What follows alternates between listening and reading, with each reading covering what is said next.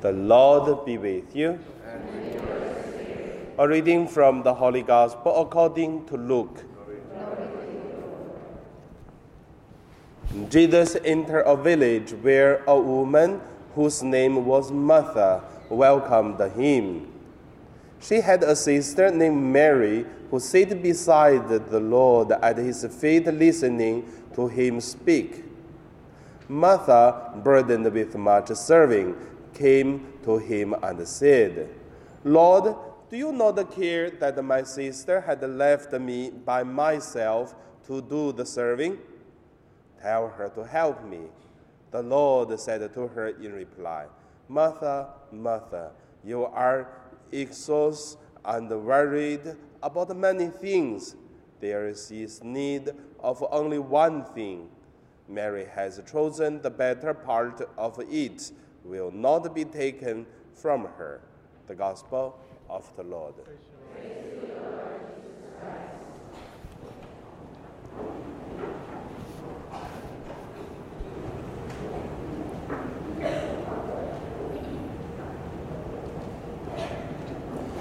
So, my dear brothers and sisters, today in the Gospel we could see Martha and Mary. There is also a question about which part is better, praying and serving. So, today my meditation will name it uh, praying and uh, serving. First, let us look at uh, praying and serving, there is a confliction. Why I say there is a conflict, confliction? Because uh, in the Bible we could see Martha was complaining Mary that she is so busy and burdened for serve others, welcoming Jesus. So you see, welcome Jesus very important. But Mary was doing nothing, only listening considering that he is praying. So, you cannot do both? Yes, we can do both, but sometimes we cannot. Sometimes we have to pick up one. But how could we solve the problem? We can only do one. That's a question brought up by Martha to Jesus and Jesus also give her the answer, which is uh, Mary took the better part, which means Mary that the praying is a better part, but doesn't say the serving not good. No, definitely praying is better. So that's the first point, the conflictions between Martha and Mary. The second point that let us look at is uh, the church had a, a, reflection on praying and serving in the Vatican II. When the church had Vatican II conference, actually the church was uh, arguing also about serving. Because in the church we have a lot of uh, uh theologians, they were talking about uh, serve first or praying first. In the traditional understanding is praying very important. So we have to pray. But Vatican II conference started to question why not that to serve the society, serve the, the need from the people we can see they really badly need. We should serve them, not only staying in the church. That was happened in the Vatican II conference. At the end, the result is let us find a way to pray and serve to put together the best way. How can we do it? So, at the end, you can see today, after 50 years of the Vatican II conference, I would say today we don't argue anymore. Why? Because after 50 years reflection and also by the uh, conference uh, uh, books, we can read today, we knew that uh, we put a lot of energies into the serving already. But at the same time, the people who serve need more pray. But uh, don't think that uh, we are doing now, it is uh, the church has have been doing for all the time. No. The church in the old time is uh, praying more important than serving. The Catholic Church did not put much energies on serving the country, the society, the people. So in the mind of the people didn't uh, have such idea, but now we had. So how? That's the third part, uh, third part of my sharing according to my experience in St. Joseph. You know, I used to call myself a person have no secret, especially in the parish work. I like to share, to talk to you. When I came to St. Joseph 2017, you know, until 2018, around July last year, I mean one year ago, I have strongly depressed by many, many things in St. Joseph.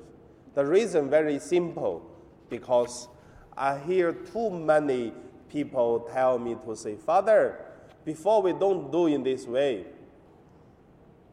Or I hear the people tell me, Father, why you do this?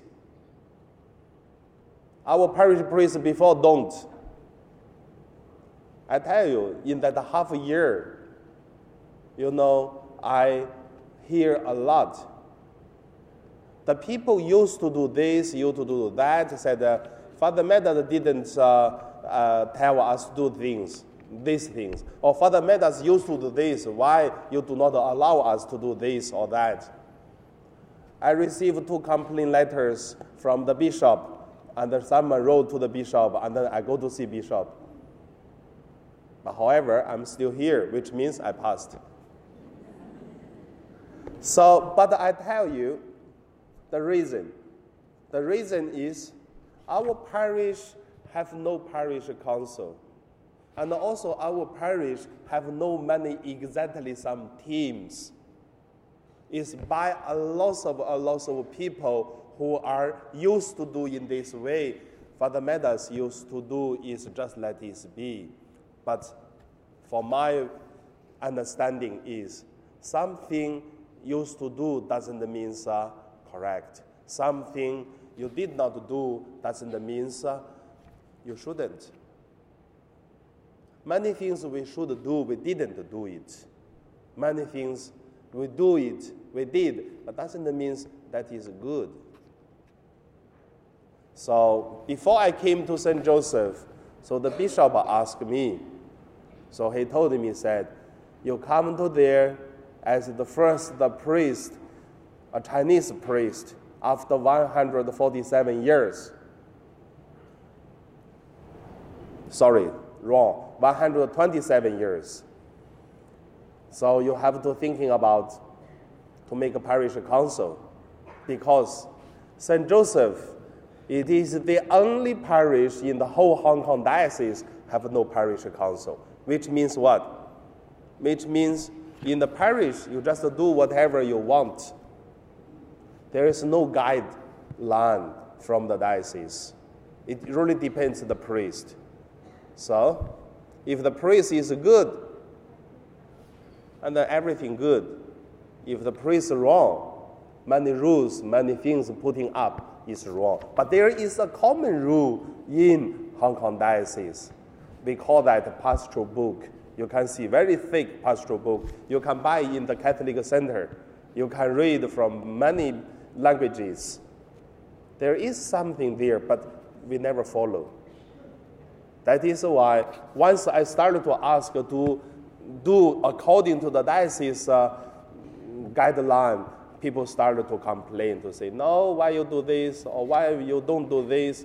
I tell you, I did according to the diocese guideline book. That is why When the people write a complaint letter, they never read the guideline book, and then the bishop tell me you are correct.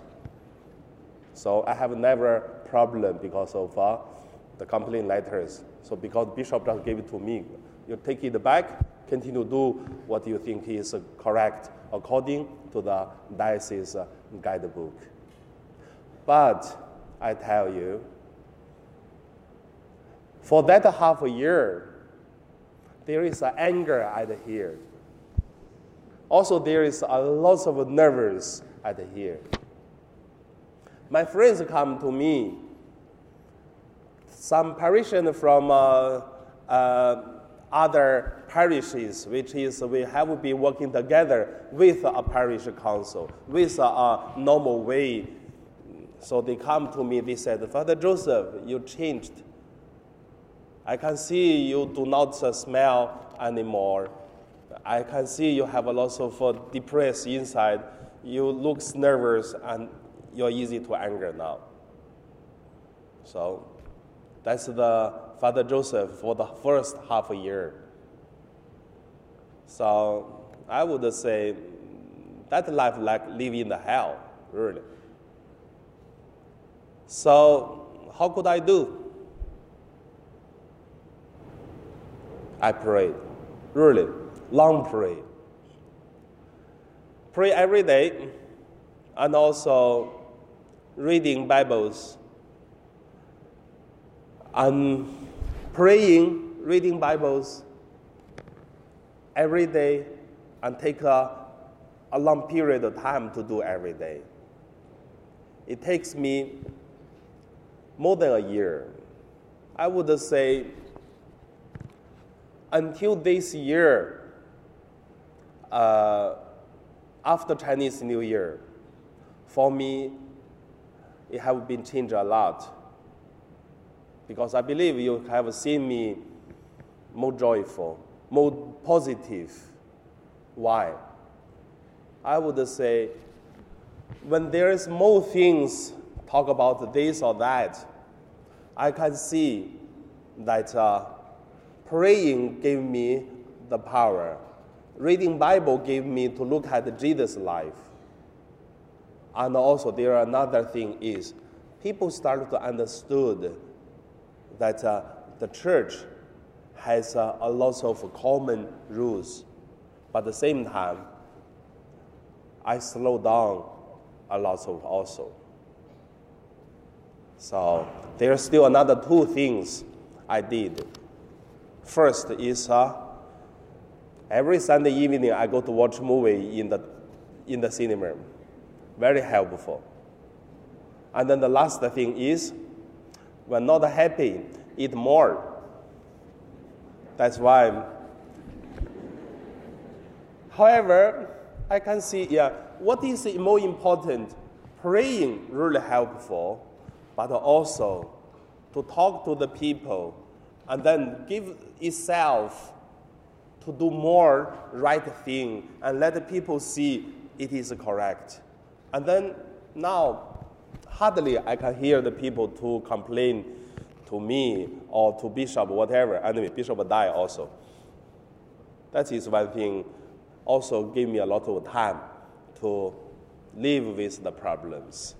And now, when we're talking about praying and serving, serving, I believe I have no problem in St. Joseph because you can see our church is really tidy up, cleaning. I tell a lot of uh, priests and uh, a lot of uh, my friends, I'm become a rubbish man and cleaning each room, each corner, each place in our parish.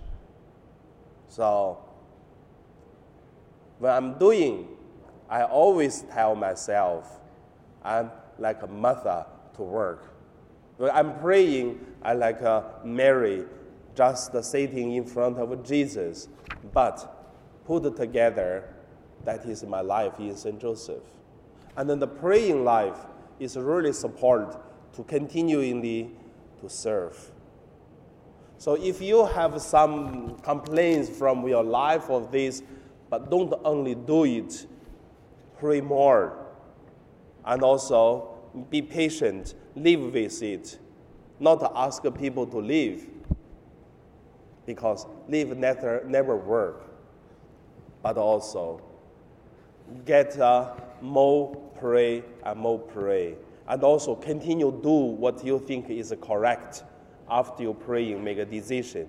If uh, a person after pray knew that is a correct thing to do, but you give up because others say, then you become a person of no direction, no hope, because that time we are fall into the wrong line. So I know my sharing just want to tell you, I, I'm going to continually to clean our church, continually to set up a parish council, continually to make groups, and also continually to live with the people in St. Joseph. So, what, what would you do? I gave you some also some homework. First, pray. Pray to live with Father Joseph. Because I don't know how do you feel, but when you feel not comfortable, pray, you will be comfortable. Second, eat more. Eat helpful. And then the third, try to put yourself into cleaning the church. I tell you, many things, many luggages, many bags, many things which is putting there for 20 years, never move, never touch, but the things is very dirty. And also, there's an empty box everywhere. So try to put that in the rubbish bin. The next, I'm going to painting the church. One painting already so this year I'm going to painting this side, the, the tower. So one by one, because even the government another side come to me to say, Father Joseph, why you don't clean the church? We look at very black. If you need money, we can give it to you. I tell them, no, I don't want your money. Because once we accept the government money, and even we put a new on the wall, we get permission from them. If not, we cannot do anything. So far, yeah, they offer money to our parish, but we don't accept. Still, we have our own way to decorate our church. A lot of things I tell you. Try to make your son become a priest. You will understand more. You will love a priest more. Okay, enough for sharing. So continue pray and continue to serve. And then you are most welcome to join our church. Tell you what do we need. We need more people to play in the choir because I bought a very beautiful speaker, drum, electronic drum. So we need more people to play the new piano it will arrive the next uh, uh, April, uh, August will arrive. So we will have a big, powerful one, electronic uh, uh, organ, not organ, but um, yeah, specially one for church. So we need a player. We need a bass player. We need the electronic uh, drum player. We bought a new electronic guitar. It's quite expensive, but I can see they didn't use it. So we need a more player. And also, I got one complaint letter from some uh, parishioners to the bishop to say, only the newsletter is wrote by Father Joseph. He's selling himself. So I'm strongly encouraging you, please sell yourself also in the newsletter every month. So I'm really badly needed your articles so that we can put. So, and many things, try to put yourself into the serving. That is also quite important to make our life live with God. Now let us pray.